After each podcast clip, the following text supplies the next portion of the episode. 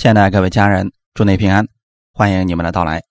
今天我们继续进行罗马书系列分享。我们今天要进行的是罗马书的第三章九到二十节。我们分享的题目叫“离开了主耶稣，人没有出路”。一起祷告，天父，我们特别感谢赞美你的恩典，在这时间当中再次聚集在你的面前。不论我们心里有什么样的问题，有什么样的疑惑，当我们来寻求你的时候。必然会在你的里面得着答案，支取到力量，从你的话语当中得着你的肯定。把下面的时间完全交给你，圣灵在每个人的心中做奇妙引导的工作。借着话语，使我们再次刚强得力。奉主耶稣基督的名祷告，阿门。罗马书的第三章九到二十节，这却怎么样呢？我们比他们强吗？绝不是的，因我们已经证明。犹太人和希腊人都在罪恶之下，就如经上所记，没有一人，连一个也没有；没有明白的，没有寻求神的，都是偏离正路，一同变为无有；没有行善的，连一个也没有。他们的喉咙是敞开的坟墓，他们用舌头弄诡诈，嘴唇里有灰蛇的毒气，满口是咒骂苦毒，杀人流血。他们的脚飞跑，所经过的路。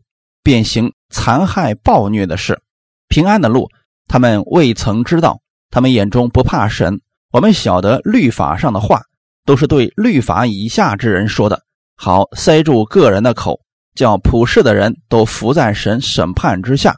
所以，凡有血气的，没有一个因行律法能在神面前称义的，因为律法本是叫人知罪。阿门。神告诉犹太律法主义者：“就算你们有律法，从小就知道圣经，但如果不相信，割礼对你们来说没有益处。律法不能够救你们，除非愿意按照神的话语行。到新约后，神让我们再次看到他的恩典。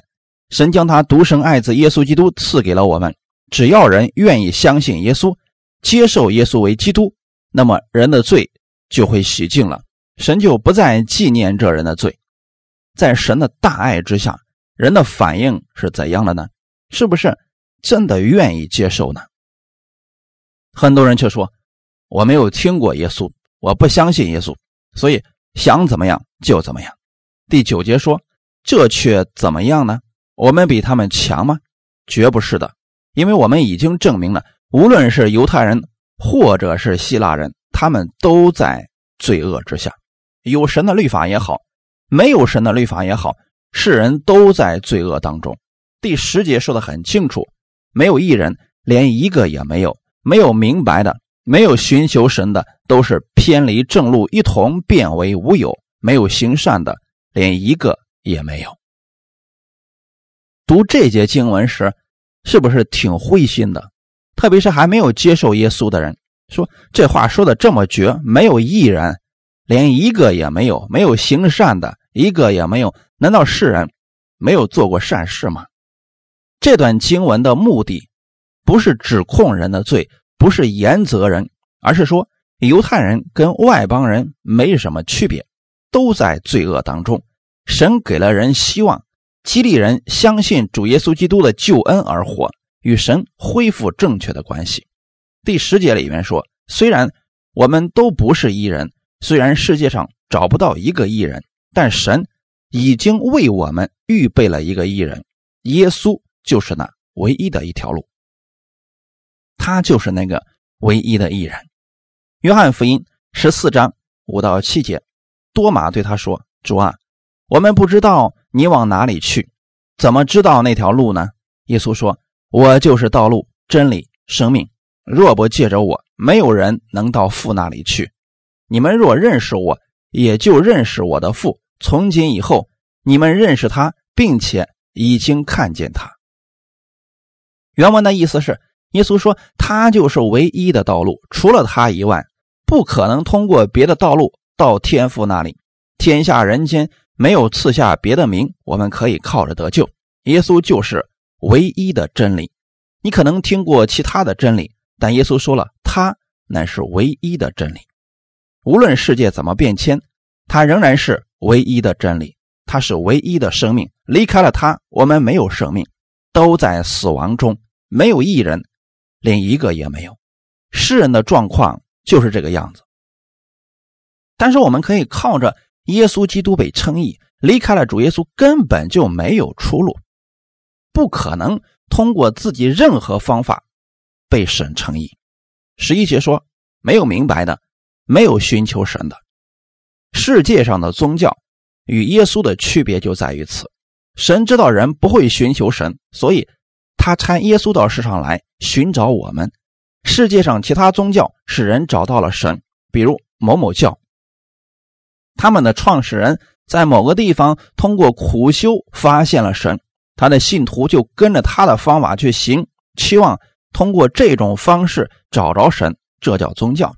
人找着的神全都是假的。唯独我们所信的基督是他来寻找我们的。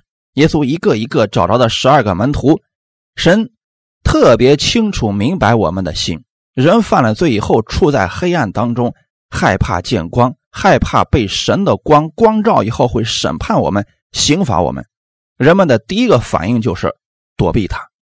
亚当犯罪后，不是坦然无惧，或者说带着悔改的心向神祷告认错。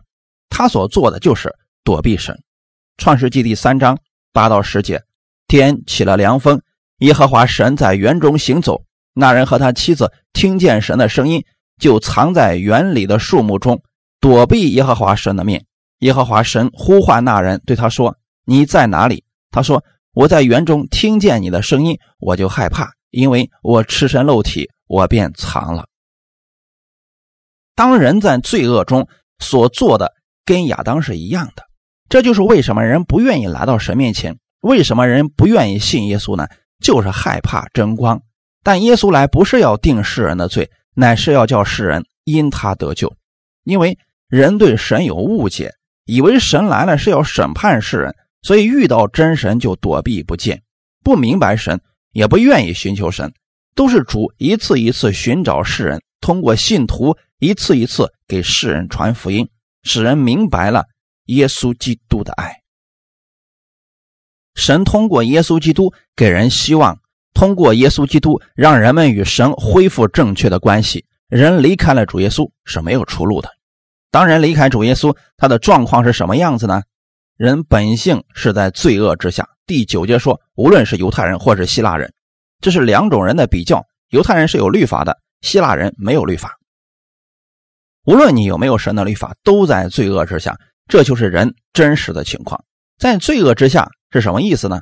原文的意思是属于某种权柄，或者被服在某种权柄之下。在耶稣基督以外的人，就是在罪的权势之下无法逃脱。宗教主义者，包括有神话语的犹太人，也是一样的，也在罪恶之下。所以宗教并不能使人蒙神悦纳。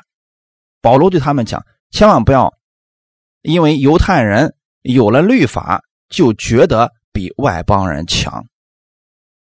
就算他们的祖宗是亚伯拉罕，但这并不能使他们得救。就算你的父亲信主，信的很好，也不能使你自动得救。很多人没有正确读圣经，对神有误解。有人说一人信主，全家得救，这是不正确的。《使徒行传》里边确实记载了这样的经文，但原文不是这个意思。保罗和希拉被关在监狱，晚上他们在里边唱歌，结果整个牢房开始轰动，发生地震了。监狱看守的人就说：“我们该怎么办呢？”保罗说：“当信主耶稣，你和你一家就必得救。”我们来看一下这段经文，《使徒行传》十六章二十五到三十四节。约在半夜，保罗和希拉祷告、唱诗、赞美神，众囚犯也侧耳而听。忽然地大震动。甚至监牢的地基都摇动了，监门立刻全开，众囚犯的锁链也都松开了。禁足一行，看见监门全开，以为囚犯已经逃走，就要拔刀自杀。保罗大声呼叫说：“不要伤害自己，我们都在这里。”禁足叫人拿灯来，就跳进去，战战兢兢地伏在保罗、希拉面前，又领他们出来说：“二位先生，我当怎样行才可以得救？”他们说：“当信主耶稣，你和你一家就必得救。”他们就把主的道讲给他和他的全家的人听。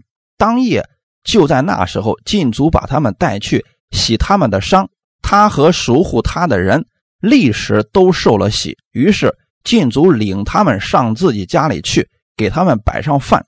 他和全家因为信了神，都很喜乐。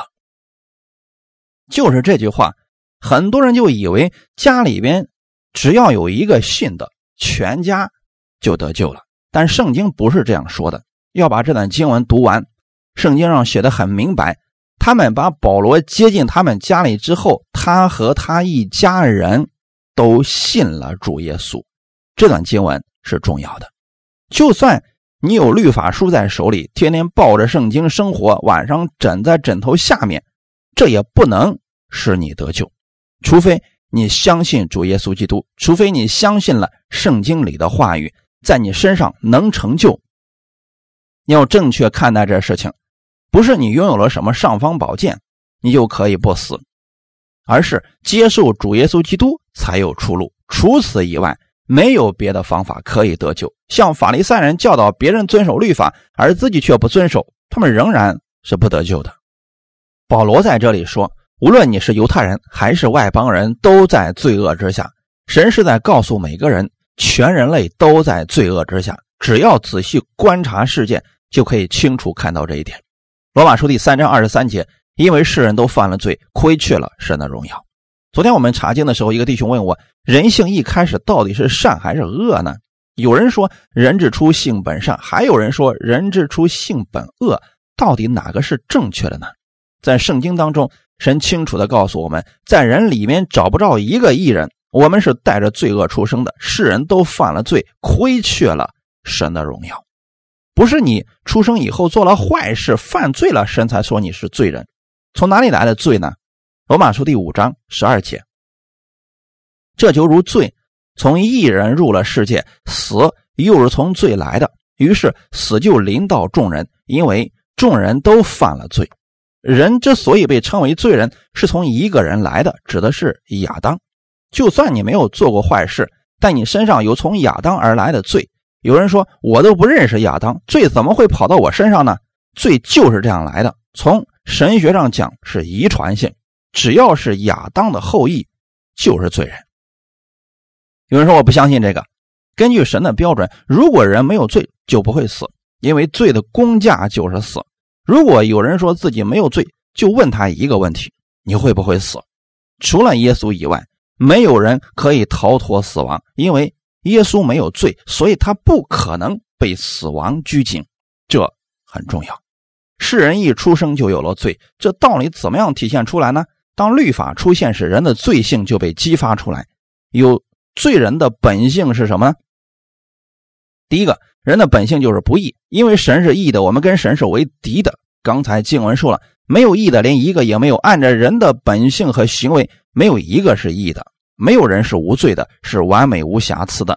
每个人的言语、行为、思想都有问题。第二个人有罪，所以是无知的。没有一个人是明白的，因为人有罪，很多属灵的智慧就被魔鬼蒙蔽了。不然，人看着世界、仰望星空的时候，就知道科技越发达，越能证明世界是有神存在的。以前人的知识比较少，可能想地球是个平的。随着科技发展，世界上除了地球以外，还有木星、土星、火星等等，这些都比地球大，而且都在运动当中，绕着太阳转。我们虽然感觉不到地球在转，但确实是以非常快的速度运转着。因为罪名蒙蔽了人的心，使人变成无知的人，才说世界哪有神呢？但世界被设计的如此精妙，那么多星球都在有次序的运转当中，不会互相碰撞。只要碰了地球就完了。几千年以来，世界在非常有秩序的运转着，四季更替没有出现过问题。没有人说过了冬天马上直接到夏天了，树都不结果了。神让一直四季更替。圣经上的答案在哪里呢？挪亚方舟以后，圣经上可以找到答案，人却不相信。宁可相信自己所认为的是正确的，也不相信世界上有神。人宁可相信自己的祖宗是猴子，也不相信比猴子聪明千百倍的神。因为有罪，所以人变得无知了；因为有罪，人对神变得漠不关心、自私，没有寻求神的，没有人肯把心思花在这上面，人所有的心思都花在自己身上，自己怎么样吃得更好一点，过得更好一点，享受更多一点，全在自己身上，不顾别人的死活，这就是人的罪性，暴露出人的生活方式、世界观、价值观完全都不一样，都是因为罪的缘故。一些人有奇怪行为，是因为罪的缘故。如果罪不除去，就没有办法改变，因为根还在。树结出的坏果子，是因为根问题的。解决了根上的问题，自然就结出好果子，一切就好了。人行为想真正改变，需要用耶稣基督的话语宣告，让基督的话语每天充满人的心。不要用世界上人的话语定义自己，因为那是错的。人遇到问题。应该寻求神，结果人用自己的方法解决。不认识神的人走到绝路的时候选择自杀，因为他不知道还有一条拯救的路，就是耶稣基督。无论你有多大难题，若愿意来寻找耶稣，神必然给你开出路。敌人从一条路上追你，神必然给你七条路逃走。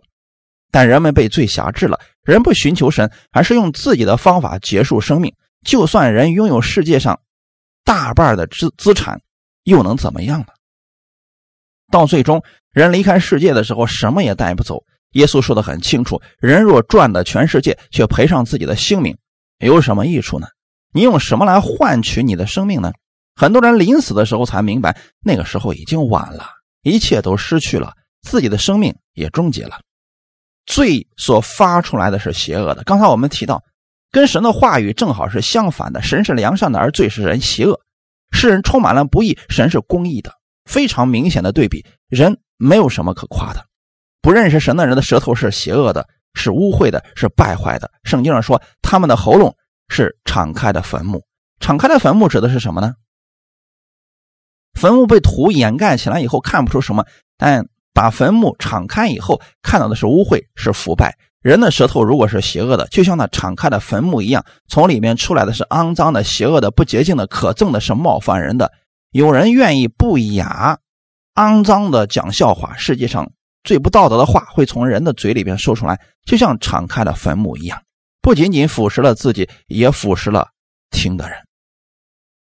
马太福音十二章三十四节：毒蛇的种类，你们既是恶人，怎么能说出好话来呢？因为心里所充满的，口里就说出来。不要揣摩一个人的心思如何，你看他口里经常说的是什么，心。就是这个样子的。有些人说：“愁死我了，气死我了，渴死我了。”说这些话的人，正是被忧虑所捆绑着，被压力所捆绑着，所以口里才会说出这样的话语。当一个人不但，当一个人不断的抱怨社会不好，抱怨儿女不好，抱怨父母不好，抱怨公司老板不好，好像世界上对他的人都对不起他。实际上，他是被苦毒充满了心，在罪恶的舌头下就是这样的。邪恶人的舌头是虚晃的，他的舌头行诡诈。希伯来人怎么样理解这个话语呢？原文当中的意思是，他们使自己的舌头圆滑。我们经常会说这个人真圆滑，取的是好词，但在希伯来人当中，一个人说话圆滑就是虚谎的。诡诈的舌头说的是虚假的话语，是撒谎的话语，是奉承的话语，是迷惑的话语，行的是诡诈，持续不断的行诡诈。嘴里所说的跟心里所想的不一样。传道书提到，跟官长一起吃饭的时候，你要小心了。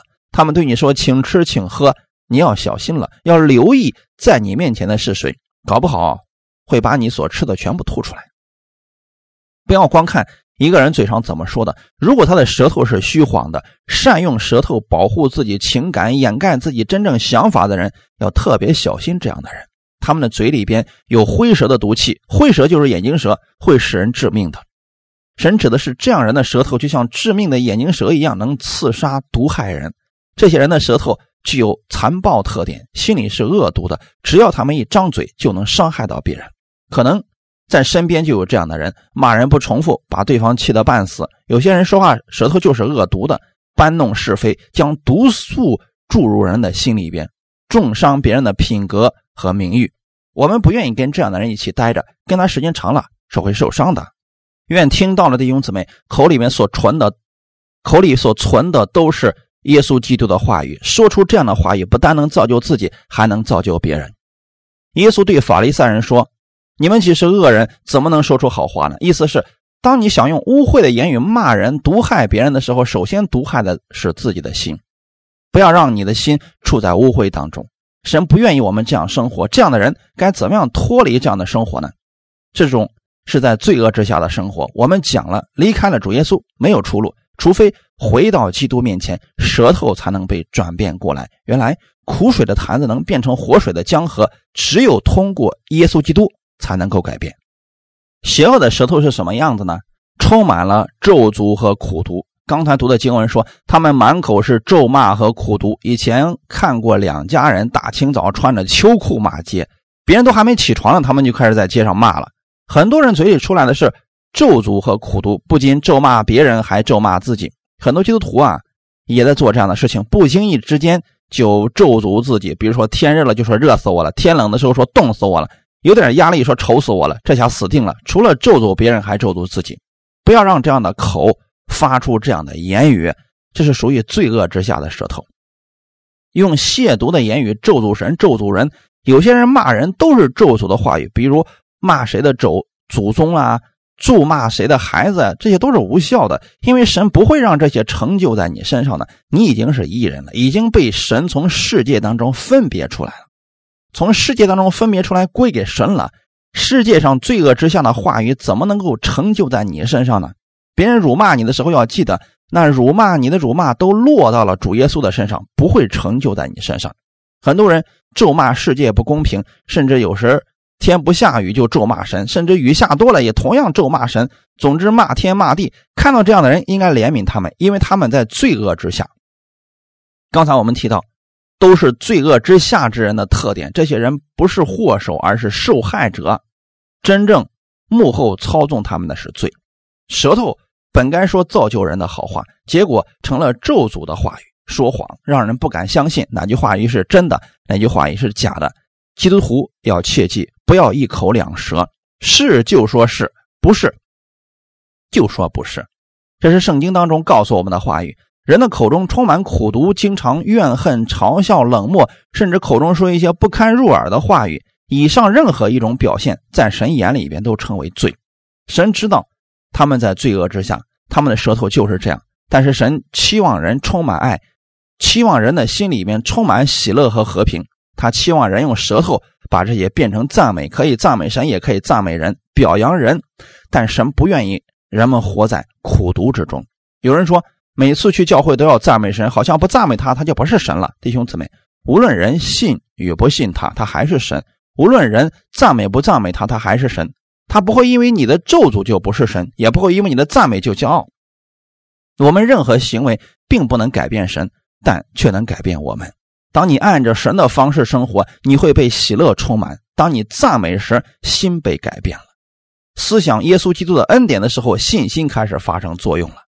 当你对身边的人说造就的话语的时候，你的朋友开始发生改变了，你的人际关系开始修复了。神让我们做这些，是让我们得益处。阿门。神所做的这一切都是为了我们好。神赐下耶稣基督，仍然是为了我们，因为我们在罪恶之下，行为很糟糕，不愿意寻求神，舌头变成苦毒，用来抱怨咒诅。神期望我们改变生命，期望我们从他那里领取喜乐，领取丰盛恩典。你接受耶稣的恩典时，神就把最好的礼物放在你里面了，就是圣灵。圣灵住在你心里的时候，你绝对没有恶毒的事情。若愿意按照圣灵引导去生活，按照圣灵感动去生活，你就是得胜的，你的生活就是喜乐的。不要努力想成为喜乐，因为基督就是喜乐的源头。多默想基督的话语就可以了。人要做的是放弃自己的想法，安息在圣灵的引导之下，你就在安息当中、喜乐当中。因为主耶稣基督的灵、圣灵结出来的果子就是温柔、喜乐、良善、和平。这一切你不费吹灰之力就得着了。世人受到一些压力。到 KTV，蹦一身的汗，对着麦克风嚎叫。回到家里边，莫大的空虚再次袭击了他。圣灵住在你心里边，赐给你的是长久的平安喜乐。人的本性是残酷的、骄傲的、自私的、贪心的，喜欢罪性、暴虐事情，喜欢争斗。别人家里面打起来，他喜欢看热闹。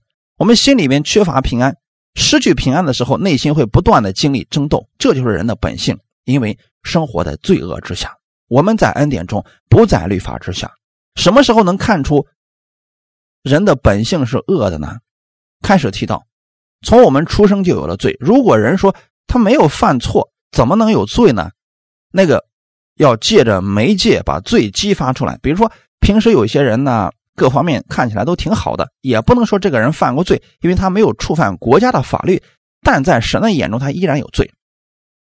什么时候能体现出他的罪呢？假如屋里面有二十个人。你拿出一百万，说这一百万只给这屋里的一个人，你出去了，结果这二十个人就会打起来，争夺这一百万。平时看起来文绉绉的，现在就会变得很狠毒了。人心在利益面前就会显出真实。让罪激发出来的是什么呢？就是律法。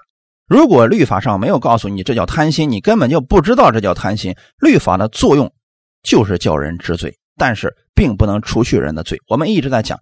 这一切都是从罪来的，从舌头罪性让人不停的犯罪。就算律法告诉你这是罪，但仍然不能解决你的罪。